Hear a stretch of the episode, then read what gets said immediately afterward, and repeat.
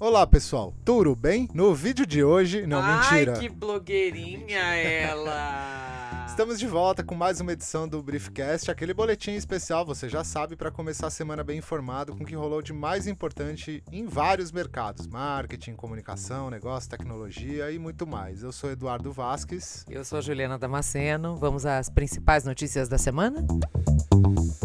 Só no primeiro semestre de 2019, 2,3 bilhões foram perdidos em publicidade por fraude na instalação de aplicativos. O estudo foi divulgado por estes dias e analisou 2,5 bilhões de instalações de 9.500 aplicativos entre janeiro e junho deste ano. Além do impacto financeiro, a pesquisa também apontou que a natureza dos ataques está cada vez mais sofisticada. A velocidade dos fraudadores, por vezes, é infinitamente maior do que a dos procedimentos de segurança. O estudo constatou também que no Brasil 26,9% do orçamento de publicidade em apps são desperdiçados com fraudes, principalmente no setor de compras. E na comparação entre os sistemas operacionais, o iOS da Apple é o menos vulnerável. Fraudes no Android são quase sete vezes maiores e no caso do iOS são mais aceleradas também. Viu, Eduardo? Viu? Sim, no Android, 80% das instalações fraudulentas são resultados de bots, diz a pesquisa. A área financeira é a mais exposta fraudes por conta dos altos valores possíveis a serem resgatados. Outra eleição presidencial se aproxima nos Estados Unidos, mas apesar das lições tomadas sobre desinformação online em 2016, descobriu-se que o negócio de publicar conteúdo online falso ou extremista continua sendo bastante lucrativo no país e ainda funciona a todo vapor. A CNN descobriu esta semana que pelo menos 235 milhões de dólares em receita são gerados anualmente a partir de anúncios veiculados em sites extremistas e desinformadores. O que significa que as pessoas por trás de sites que propagam ódio ou informações falsas não têm apenas uma influência ideológica. Elas também podem ganhar muito dinheiro com anunciantes insatisfeitos ou mesmo com desavisados, que nem sabem que seu nome está sendo exibido ao lado do conteúdo que eles não endossam. O Global Disinformation Index, uma organização sem fins lucrativos que avalia o risco dos sites de espalhar desinformação, pesquisou 20 mil domínios suspeitos, observando as informações de tráfego e público-alvo dos sites, que tipos de anúncios estavam sendo exibidos e quanto eles faziam por visitante em anúncios. E as descobertas da organização refletem apenas a ponta do iceberg, disse um de seus líderes à CNN. Por causa da natureza complexa do ecossistema de publicidade online, as empresas muitas vezes não sabem sequer exatamente onde seus anúncios acabarão exibidos.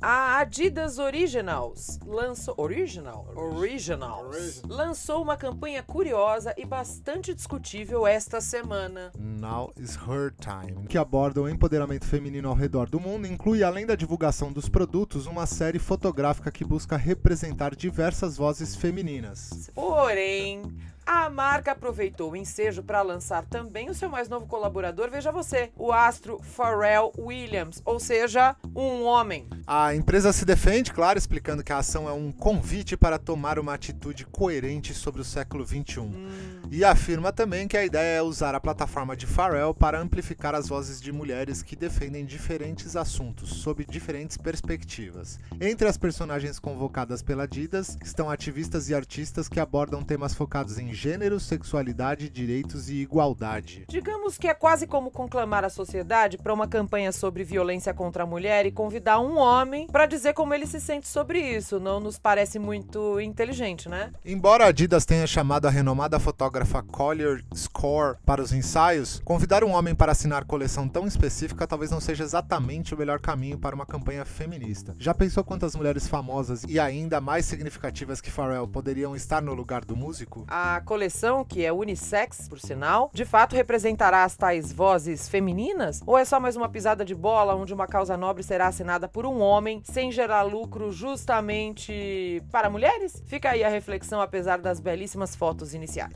Olha o lugar de fala aí, pessoal.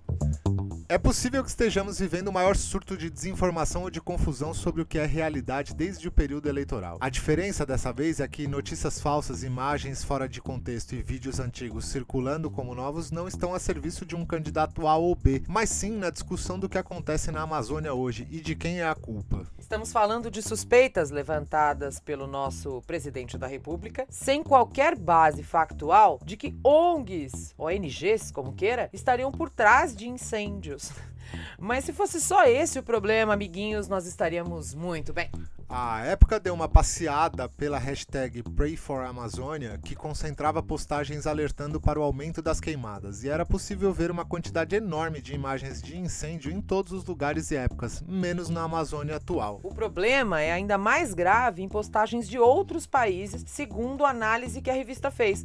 No Instagram, Jaden Smith teve mais de um milhão de curtidas compartilhando uma imagem de 30 anos atrás, chamando a atenção para o problema de hoje. Já Cristiano Ronaldo escolheu equivocadamente uma foto de um incêndio no Rio Grande do Sul de seis anos atrás. Imagens dramáticas de animais sofrendo, porém em outros ambientes que não a própria Amazônia. Bola fora demais. Pra você ver como desinformação e fake news não pegam somente pessoas que acreditamos ser totalmente ignorantes ou desinteressadas. A coisa definitivamente sai do limite em situações assim, até mesmo para celebridades. Vídeos descontextualizados, fotos de momentos diversos e uma enxurrada de desconhecimento sobre o tema, o que no fim das contas apenas descredencia uma causa que é mais do que nobre, é fundamental. Então fico alerta, amiguinhos cuidado e checagem na hora da emoção. Por favor, informações e imagens fora de contexto, dados inspirados ou sem fontes confiáveis, compartilhe com responsabilidade. O momento é grave, exige consciência, ok? Tem mais lá no Market Brief sobre fake news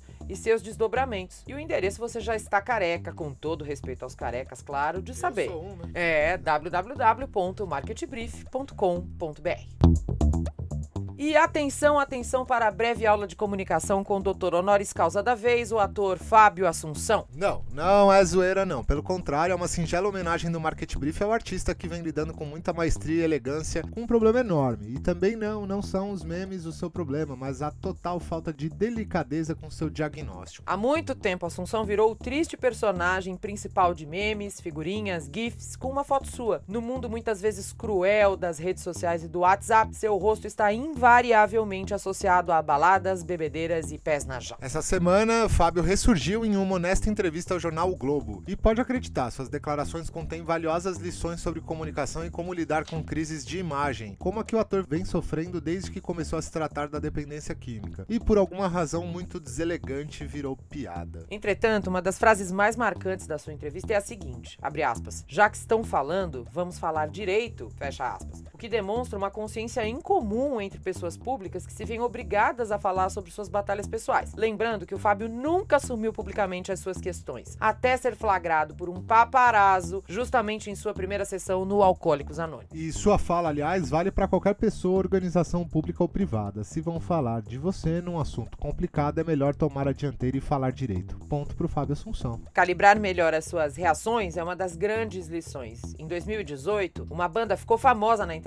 com uma música que fazia referência ao ator. Fábio, por sua vez, embora reconheça todos os erros dessa equação, uso indevido de imagem, difamação, só para começar, acabou fechando um acordo em que a banda concordou em doar a renda da música para instituições que lidam com dependência. Outro pontaço pro Fábio Assunção. Fábio é sempre direto e muito transparente. O uso de cocaína, o tratamento, a relação com os filhos, sua condição atual. Não tem ou não parece ter talking points Q&A. O grau de credibilidade é enorme. De novo, ponto para ele. No podcast diário do Globo, o repórter conta que pedia a entrevista desde fevereiro. Fábio decidiu falar, entre aspas, às vésperas de voltar à televisão numa minissérie, ou seja, o bom e velho gancho. Começar um assunto difícil com uma história positiva, todo o valor de um planejamento de comunicação. Foi o assessor de imprensa dele que contatou a repórter no momento certo de falar. Cesta de três pontos pro cara. Para além desse olhar, aliás, uma ideia do site Poder 360, que se registre aqui, o Fábio Assunção dá uma baita aula sobre como lidar com a dependência. Abre aspas. Qual é a dificuldade de entender que o vício faz parte dos buracos que a gente tem na alma. O vício não é uma questão de caráter ou de escolha. Não é você aceitar uma propina. É impulsão, compulsividade. Ele relata lindamente, aliás. E sim, alcoolismo, tabagismo ou qualquer dependência narcótica precisa ser tratada como doença, ok? Não é sem vergonhice, sacanagem, falta do que fazer ou vagabundagem, tá ok?